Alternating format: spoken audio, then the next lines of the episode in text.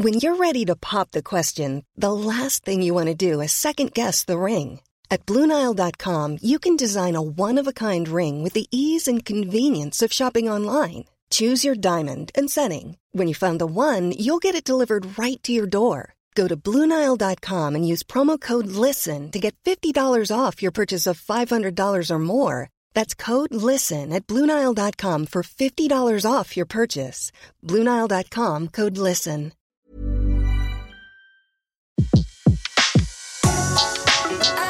Le meilleur de séances radio est maintenant sur We Love Cinéma. Aujourd'hui, le filmographe est consacré à la carrière de Suzanne Eward. Sur Séance Radio par BNP Paribas. Bonjour à tous, bonjour Antoine Cyr. Aujourd'hui, euh, sur Séance Radio, vous allez nous parler de Suzanne Eward. Suzanne Eward, une comédienne qui accomplit une carrière exceptionnelle auprès de réalisateurs très exigeants comme Joseph Mankiewicz, Henri Hathaway, Robert Wise, c'était une rousse d'origine irlandaise et suédoise. Elle n'avait pas un physique classique de jeune première, mais elle s'est imposée grâce à une très forte personnalité et à une farouche volonté de réussir qui la conduisit à accepter et à jouer avec conviction des rôles très difficiles. Chaque instant de la vie de Suzanne Eward était un combat, et cela euh, depuis son plus jeune âge. À 7 ans, elle avait été renversée par une voiture tandis qu'elle courait après un, un, parachute en papier, accident qui lui avait laissé une jambe légèrement plus courte que l'autre. En grandissant, elle avait appris à transformer en attrait la démarche légèrement chaloupée que lui donnaient les séquelles de cet accident. Son ambition lui valait des relations souvent difficiles avec ses confrères et plus encore avec ses consoeurs.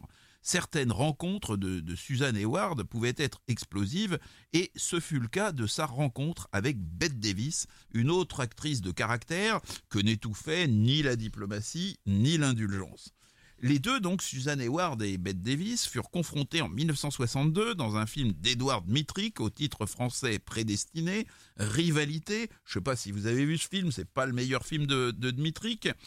Et, donc Suzanne Eward y joue le rôle d'une femme victime d'une mère dominatrice et cruelle, interprétée par Bette Davis. Les deux femmes n'avaient que 9 ans de différence, mais Suzanne Eward paraissait plus jeune que son âge et Bette Davis, pour sa part, savait très bien se vieillir. Le tournage ne fut qu'une guerre larvée entre ces deux actrices.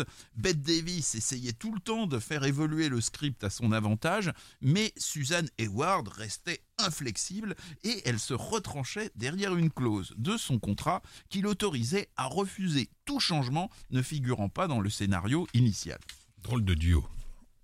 Autre illustration du tempérament de Suzanne Eward, son désir obsessionnel de remporter un Oscar, pour lequel elle obtint cinq nominations à partir des années 40, avant d'être finalement récompensée en 1958 pour sa formidable composition dans un rôle tragique de condamné à mort dans Je veux vivre de Robert Wise. En apprenant la nouvelle de son succès, le producteur du film, et d'ailleurs de la plupart des films de Suzanne Eward, Walter Wanger, s'exclama Dieu soit loué, nous allons enfin pouvoir décompresser. Suzy vient enfin d'avoir ce après quoi elle courait depuis 20 ans. Thank you very much, ladies and gentlemen. And thank you, ladies and gentlemen of the Academy, for making me so very, very happy tonight. And my special thanks to Mr. Walter Wanger, who made this possible. I thank you. Les remerciements de Suzanne Eward pour cet Oscar qu'elle a reçu le 6 avril 1959. Mais n'anticipons pas l'histoire que nous raconte aujourd'hui Antoine Cyr. C'est l'histoire de Suzanne Eward et elle commence en 1917. Issue des quartiers ouvriers de Brooklyn, celle qui s'appelait à l'origine Edith Marener était la cadette de trois enfants. Elle passa son enfance pauvrement, rêvant d'un destin plus glorieux et jalousant un peu sa sœur Florence, qui dansait bien et que sa mère poussa sans succès à faire carrière dans le show business. Après des études dans une école commerciale pour jeunes filles, elle se choisit comme idole Barbara Stanwyck, qui était alors une immense vedette et qui était originaire comme elle des quartiers ouvriers de Brooklyn. Elle va essayer de copier la façon de marcher et de parler de Barbara Stanwyck, qui a su un peu chasser ses accents euh, populaires. Et après quelques cours d'art dramatique, elle se lance dans le mannequinat avec succès, aidée par sa magnifique chevelure rousse. En 1936, elle est la vedette d'un sujet sur les mannequins qui va être proposé dans les salles de cinéma, vous savez, par les actualités Vitaphone, qui étaient un peu l'équivalent des actualités pâtées. Et puis, il va y avoir aussi un grand article dans le Saturday Evening Post. Ces reportages la conduisent dans le bureau de David Osselsnik et en présence de Georges Cukor. Les deux venaient de lancer une vaste opération de casting en vue de ce qui allait être l'un des plus grands films de l'histoire du cinéma, autant en emporte le vent. Contrairement à la légende, Susan Hayward ne fut pas auditionnée pour le rôle de Scarlett euh, O'Hara, même si elle avait une chevelure euh, écarlate, mais pour un autre rôle. Elle ne fut de toute façon pas retenue, mais elle fut quand même assez convaincante pour que Cukor la recommande à un jeune agent efficace qui s'appelait Ben Medford. Avec son aide, elle va décrocher son premier contrat à la Warner. C'est la Warner qui lui donne le pseudonyme de Susan Hayward, mais le seul film où elle eut là-bas un rôle significatif fut Girl on Probation de William McGann, un petit film dans lequel Ronald Reagan tenait le premier rôle. Ensuite, euh, elle va être recrutée par la Paramount, qui recherchait activement de nouvelles vedettes féminines depuis que ces deux stars, Marlène Dietrich et Mae West, avaient été déclarées poison du box-office par Harry Brandt, le patron de l'association des salles indépendantes. Et alors, dès son arrivée à la Paramount, elle va tourner un, très très grand film, hein, vraiment un grand classique. Enfin, c'est devenu un grand classique. Beau geste, de William Wellman. C'est un film sur la Légion étrangère où elle se trouve aux côtés de Gary Cooper et Remy Land qui sont quand même les vraies vedettes euh, du film. Elle est ensuite prêtée à la Columbia pour la famille Stoddard en 1941, un film de Gregory Ratoff, qu'on voit aussi parfois comme acteur et qu'on surnommait The Mad Russian. Et dans ce film, elle joue son premier rôle vraiment important, celui de la belle-fille vicieuse et manipulatrice d'un chef de famille qui a été ruiné par le krach boursier.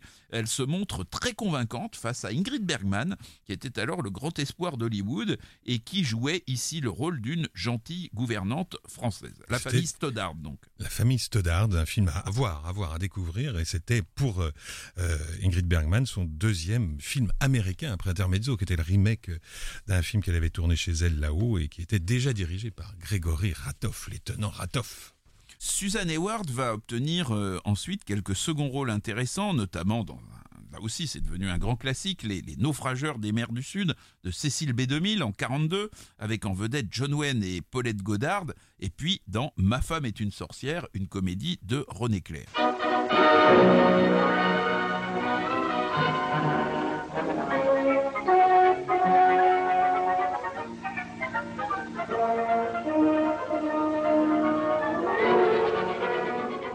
Bien entendu, c'est un peu le film qui a euh, initié le thème repris ensuite dans, Ma sorcière bien-aimée. Donc c'est un film pour lequel il faut avoir beaucoup de tendresse. Suzanne Hayward y partage l'affiche avec Veronica Lake, qui était une des plus grandes vedettes d'Hollywood au début des années 40. Véronica Lake interprète la sorcière, c'est elle. Elle a jeté un sort sur les hommes d'une famille de Nouvelle-Angleterre, les condamnant génération après génération à être malheureux en amour. La rousse Suzanne Hayward est particulièrement drôle dans le rôle d'une jeune femme dont le mariage est empêché par les manigances de la sorcière. Bon, mais à l'époque, le public n'a justement Dieu que pour elle, la sorcière, la blonde Véronica Lake, et sa célèbre coiffure cachant un œil que toutes les jeunes filles de l'époque cherchaient à imiter.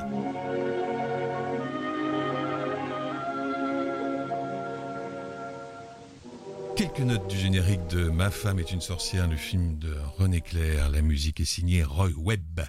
On retrouve Antoine Cyr, le filmographe de Séance Radio. Aujourd'hui, il nous raconte la vie et la carrière de Suzanne Hayward. Suzanne Hayward, qui n'est pas satisfaite d'être cantonnée dans des seconds rôles à la Paramount, ou pire, prêtée à des compagnies de seconde zone comme Republic Pictures, alors considérée comme un mouroir pour la carrière des acteurs.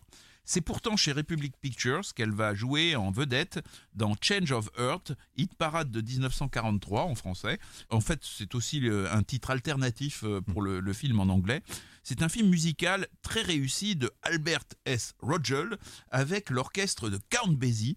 Et donc, euh, Suzanne Hayward interprète une compositrice de chansons dont l'œuvre est volée par un éditeur interprété par John Carroll. Elle se montre assez à son aise dans ce film, même si elle est doublée pour les chansons. C'est d'ailleurs une chose hein, qui ne fut pas rendue publique à l'époque et on a complètement perdu la trace de la personne qui l'avait doublée. On ne sait pas qui c'est. Anonyme. Anonyme. Pendant le, le, tournage, Susan Hayward tomba amoureuse de son partenaire John Carroll et eut une idylle avec lui. Et alors là, il va se passer un truc incroyable. Elle se rend dans une bijouterie, elle commande la bague la plus chère et elle annonce que son fiancé, donc euh, en principe John Carroll, allait venir la payer lui-même.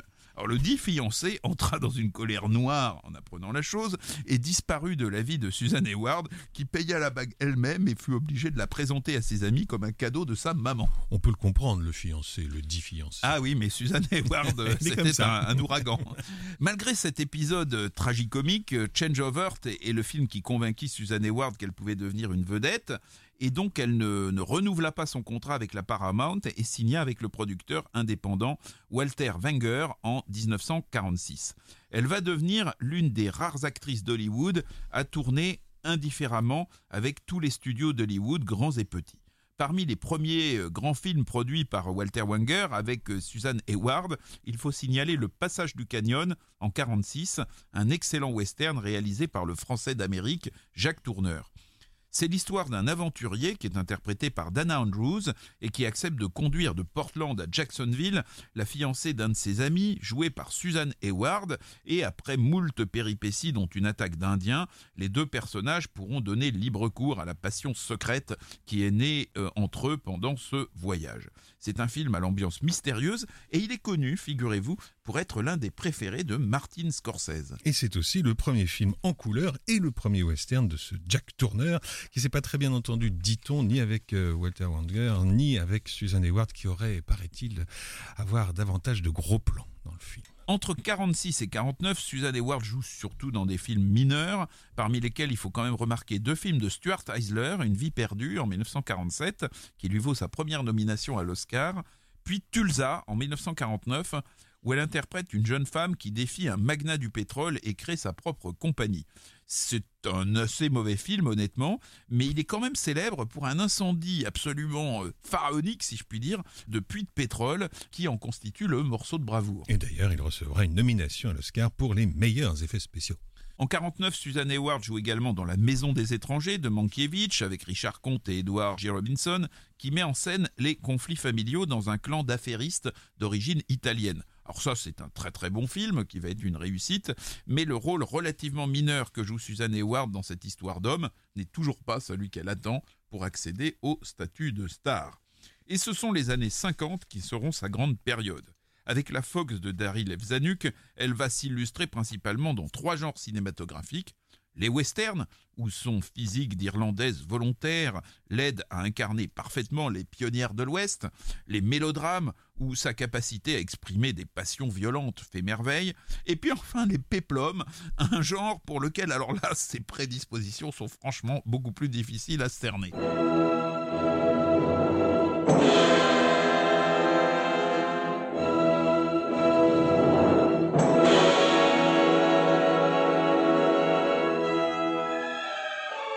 Les péplums, justement, c'est Henry King qui va lui donner euh, son premier euh, rôle dans un grand péplum. C'est aussi d'ailleurs un des meilleurs films de Henry King. C'est David et Betzabe en 1951 où Susan Hayward partage l'affiche avec Gregory Peck. Et la musique qu'on entend actuellement est signée Alfred Newman. C'est un film qui est tiré de l'épisode biblique dans lequel il est fait mention de David, roi d'Israël, vainqueur du géant Goliath, qui, depuis le toit de sa maison, avait aperçu une certaine Bézabé prenant son bain et qui noua avec elle une liaison qui déplut à Dieu. Zanuck avait acquis les droits d'une pièce sur ce thème signée du dramaturge Jacques Deval, mais il fit entièrement réécrire l'histoire par le prolifique scénariste Philippe Dune, qui ajouta quantité de péripéties captivantes mais tout à fait absentes des sources bibliques. David et Bézabé se livrent à de criminelles manigances pour couvrir leur liaison adultère, et pourtant, le film se termine bien grâce à l'habileté euh, du scénariste, aux prières euh, de David et à la miséricorde de Dieu.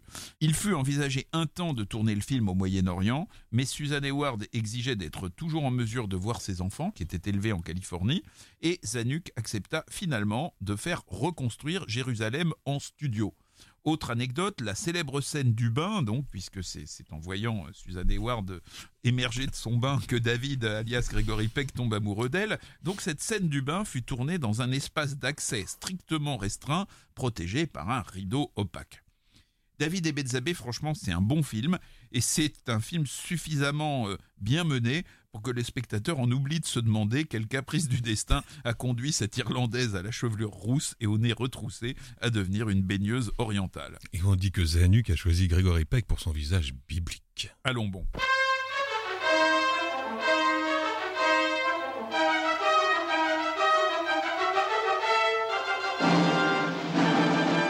Retrouve Suzanne Hayward dans Les Gladiateurs en 53, un autre péplum d'anthologie, encore scénarisé par Philippe Dune et réalisé par Delmer Daves, plus connu pour ses westerns. Et dont la musique est signée Frank Waxman.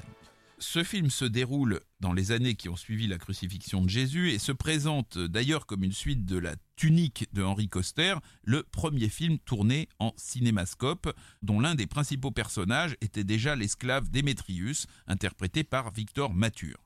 Dans Les Gladiateurs, Suzanne Hayward incarne Messaline, la volage et perverse épouse du sénateur Claude.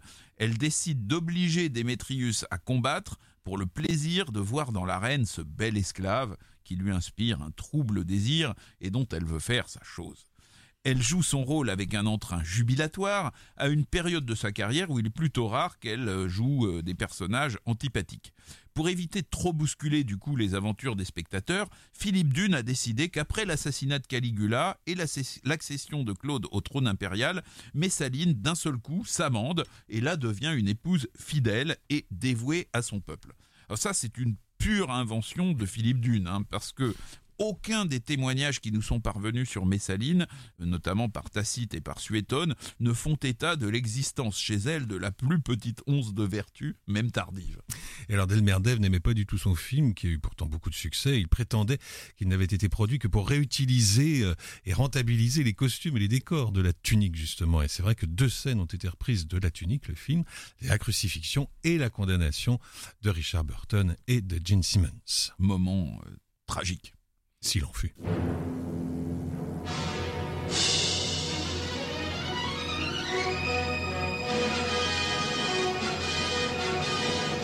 Le troisième film qui s'apparente euh, à un péplum, mais on peut aussi parler de western de la steppe, c'est Le Conquérant, un film de Dick Powell sorti en 1956 et produit par Howard Hughes. Son avant-dernière production sur une musique de Victor Young. Ce film raconte la vie de Gengis Khan, qui est interprété par John Wayne, pourquoi pas, tandis que Susan Hayward joue la princesse Tartar Bortaille. Alors là, par contre, en, en, évoquant le tournage du Conquérant, elle dira que chaque scène se terminait en fou rire, rien qu'en essayant d'imaginer comment un de ses ancêtres irlandais avait bien pu s'y prendre pour venir enfanter une princesse rousse en plein désert de Chine. Mais il y a d'autres circonstances qui sont bien moins réjouissantes et qui sont associées au tournage du Conquérant, qui eut lieu à Saint-Georges, dans l'Utah, non loin de l'État du Nevada. Or, c'est dans le Nevada qu'avait eu lieu le 19 mai 1953 une expérience nucléaire donnant naissance à un épouvantable nuage radioactif qui serait bien des années plus tard nommé Dirty Harry. Et donc Dirty Harry, ce nuage, fut poussé par les vents vers le désert de l'Utah et le tournage du Conquérant eut lieu dans des sables radioactifs. Et dans les années qui suivirent, 90 membres de l'équipe du film furent atteints de cancer, parmi lesquels Susan Hayward, John Wayne et Dick Powell eux-mêmes. Et d'ailleurs, la RKO Radio Pictures, le studio qui produisait le film, avait été surnommé la RKO Radioactivity Pictures. Eh bien.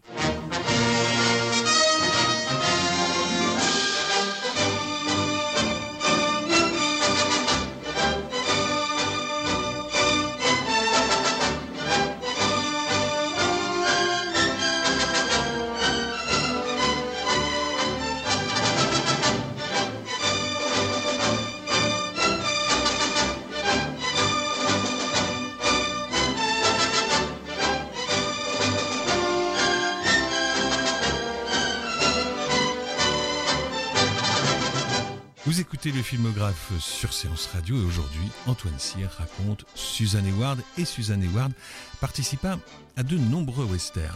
Oui, et dans ce domaine, il faut d'abord citer deux grands classiques de Henry Hathaway, L'attaque de la Malposte en 51 au joli titre anglais de Rawhide et Le Jardin du Diable en 54. Sur une musique de Saul Kaplan. L'attaque de la Malposte, c'est un film très épuré en noir et blanc où Susan Hayward arrive dans un relais de diligence perdu dans les montagnes de l'Arizona au moment même où, ce relais est envahi par une bande de malfaiteurs qui préparent l'attaque d'un prochain convoi.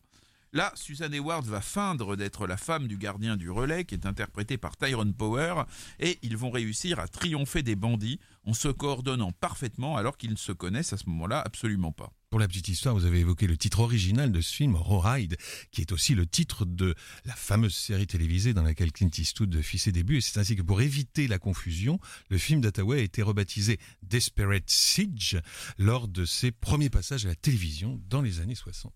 Le Jardin du Diable, donc autre western avec Susan Hayward, c'est une grosse production cette fois-ci, très réussie, en technicolor, où Susan Hayward interprète une jeune femme qui vient demander à un groupe d'aventuriers de l'aider à secourir son mari, piégé dans une mine d'or. Parmi ces aventuriers, il y a Richard Widmark et il y a surtout Gary Cooper, dans les bras de qui Susan Hayward va finir le film après que son mari soit passé de vie à trépas et que Richard Widmark, le brave Richard Widmark, se soit sacrifié pour retenir une horde d'Indiens lancés à leur poursuite. Et Susan Hayward dans ce film retrouvait Gary Cooper 15 ans après Beau Geste. Mais Susan Hayward et le western, c'est aussi Les Indomptables, The Lusty Men, un grand film de Nicolas Ray et Robert Parrish, où elle interprète le rôle d'une femme qui est aimée par deux hommes, mais qui est concurrencée auprès de l'un et de l'autre par leur passion commune, le rodéo. Et l'un c'est Robert Mitchum, l'autre c'est Arthur Kennedy, et le scénario, qui avait été adapté d'un article de Life Magazine, était écrit notamment par Horace McCoy, l'auteur de On achève bien les chevaux, déjà écrit mais pas encore adapté au cinéma. Si tous ces westerns sont aujourd'hui de grands classiques très connus, c'est à l'époque par ses rôles dans les mélodrames que Susan Hayward va obtenir les succès les plus impressionnants. Il faut d'abord mentionner Les Neiges du Kilimanjaro, un film de Henry King en 52, d'après une nouvelle d'Hemingway.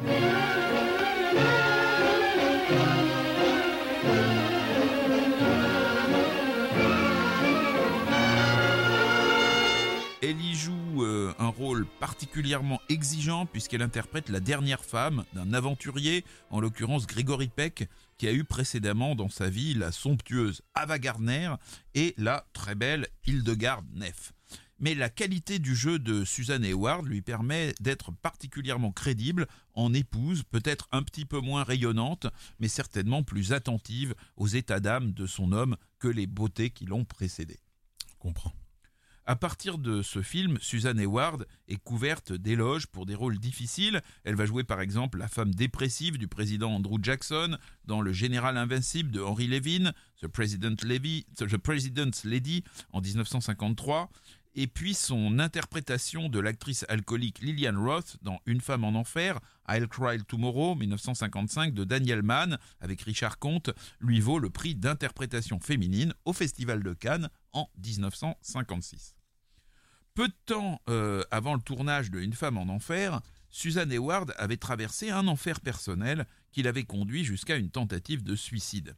En 1944, elle avait épousé l'acteur Jess Barker, dont elle avait eu deux jumeaux. Ce qui restera son titre de gloire, parce que sa carrière est assez modeste. Hein. On l'aperçoit un petit peu dans La rue rouge de Fritz Lang, le remake de La Chienne. Euh, et puis un peu plus tard encore dans Les Bérets Verts, aux côtés de John Wayne. Mais enfin, hein, on ne peut pas dire que ce soit un grand comédien qui ait marqué beaucoup le cinéma, l'histoire du cinématographe. En tout cas, sa liaison, donc celle de, de, Jess Barker avec Susan Hayward, est rapidement devenue très tumultueuse et au début des années 50, ils vivaient déjà séparés. Susan Hayward avait la garde des jumeaux et espérait pouvoir les emmener avec elle sur les tournages, mais ce fut pas toujours possible. C'est ainsi qu'en 1954, un juge lui interdit d'emmener ses enfants à Hong Kong pour le tournage de Soldier of Fortune, le rendez-vous de Hong Kong, un film de Dmitrik avec Clark Gable qui raconte l'aventure d'une femme qui tente de faire évader son mari emprisonné en Chine communiste. Du coup, toute l'équipe du film, y compris Clark Gable, se rendit en Orient, mais l'intégralité des scènes de Susan Hayward fut tournée en studio à Hollywood avec euh, différents euh, trucages pour lui, permettre de se retrouver au milieu de, de Hong Kong où elle n'était pas. À la même période, elle divorçait de Jess Barker, tandis que l'idylle qu'elle avait nouée avec le célèbre milliardaire Howard Hughes tournait court, ce qui la précipitait dans la dépression. Et alors là, en avril 1955, bah, elle va avaler un mélange d'alcool et de somnifères avec l'intention de mettre fin à ses jours, mais je sais y a une sorte d'instinct. Quelques instants avant d'être euh, gagnée par le sommeil, elle va téléphoner à sa mère pour lui dire que malgré leurs différends, elle a pris des dispositions pour qu'une pension lui soit versée. Alors là, quand même, la mère, malgré les différends aussi, euh, ce qu'elle va faire, c'est qu'elle va se dépêcher de prévenir la police, et donc Suzanne Eward pu être sauvée de justesse. À l'époque, les, les médias d'ailleurs ne parlèrent pas de suicide et firent état d'un simple empoisonnement. Déjà le storytelling, oui, on raconte les choses. Ouais. C'est donc une femme euh, habitée par la souffrance qui va jouer le rôle particulièrement mélodramatique de Barbara Graham dans Je veux vivre de Robert Wise. C'est un film pour lequel elle va obtenir l'Oscar de la meilleure actrice 1958. Je veux vivre, c'est l'histoire vraie d'une femme qui va mener un combat farouche pour essayer de rester en vie alors qu'en Californie, des complices l'accusent d'avoir été l'auteur principal d'un meurtre auquel elle s'est probablement contentée d'assister. C'est un chef-d'œuvre, magnifiquement filmé, mais d'une noirceur totale, dans lequel Suzanne Eward parvient avec un immense talent à nous faire partager sa cause et espérer avec elle jusqu'au dernier moment que l'implacable machine judiciaire laissera un espace au doute et à la clémence, lui permettant d'échapper au terrible supplice de la chambre à gaz qui lui est promis.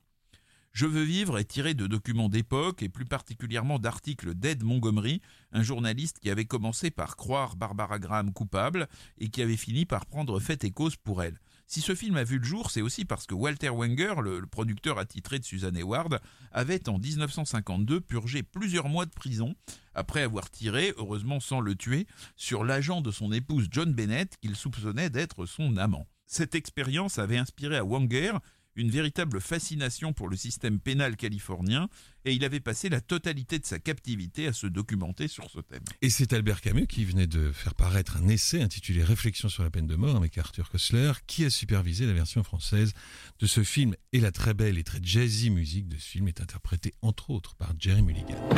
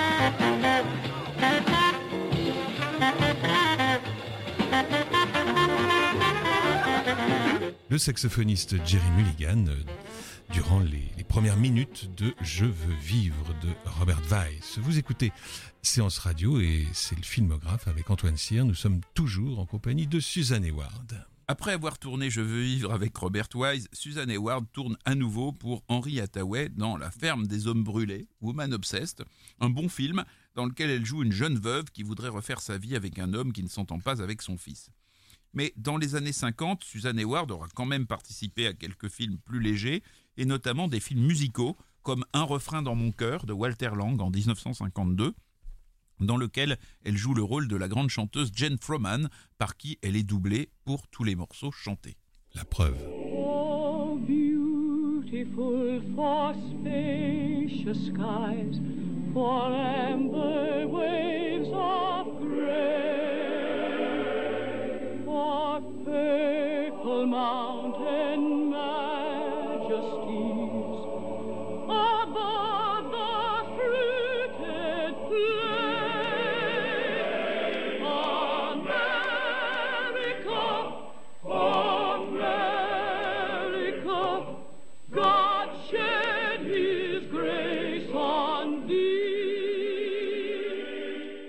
extrait de Un refrain dans mon cœur, Suzanne Hayward, doublé donc par Jane Froman. Dans les années 60, Suzanne Hayward continue à beaucoup tourner, mais elle n'est plus sollicitée pour des productions de la même envergure. En 1964, elle tourne dans Rivalité, un des derniers films de Dmitrik, tout à fait oublié malgré une distribution brillante dans laquelle on trouve notamment aux côtés de Suzanne Hayward, Bette Davis, ainsi que Mike Connors, future vedette de la série Manix. Tout juste trois ans plus tard.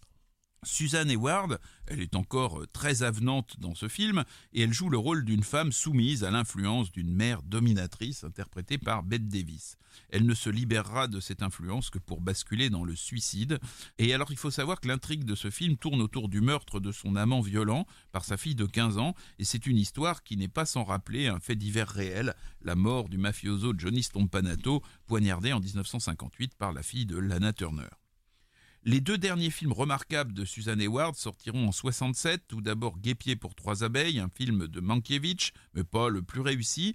Euh, selon une mécanique qui est inspirée par la pièce classique Volpone, un homme très riche qui est interprété par Rex Harrison essaye de faire croire à trois anciennes maîtresses, dont Suzanne Hayward, qu'il est mourant, et laisse chacune d'elles imaginer qu'il va lui léguer sa fortune. En 67, euh, toujours, Suzanne Hayward joue un rôle secondaire dans La Vallée des Poupées, un film de Mark Robson, dont la vedette est Sharon Tate, la première femme de Roman Polanski, qui va mourir sauvagement assassinée par le psychopathe Charles Manson en 1969. C'est un des, crimes les, plus célèbres et il faut bien le dire, les plus dramatiques euh, de, l'histoire de l'Amérique. En 1957, Suzanne Hayward s'est remariée avec l'homme d'affaires Eaton Chokley, mais celui-ci meurt en 1966 et dès le début des années 70, elle souffre de fréquents malaises et bientôt les médecins vont diagnostiquer une tumeur au cerveau. Suzanne Hayward s'éteindra en 1975 à l'âge de 57 ans, un an après une ultime et courageuse apparition publique à la cérémonie des Oscars, montant sur scène au bras de, Charlton Heston. La, cérémonie était introduite par David Niven qui, annonce Suzanne Hayward et là on la voit monter au bras de, Charlton Heston alors qu'elle était très affaiblie. Cette soirée fut le dernier combat d'une femme dont le courage était le premier atout et qui a pu se hisser grâce à son énergie indomptable parmi les actrices les plus respectées de l'âge d'or d'Hollywood. Merci Antoine. Le filmographe vous a été présenté par Antoine Cyr et Laurent Bourdon sur Séance Radio par BNP Paribas. Retrouvez l'ensemble des contenus séances radio proposés par We Love Cinéma sur tous vos agrégateurs de podcasts.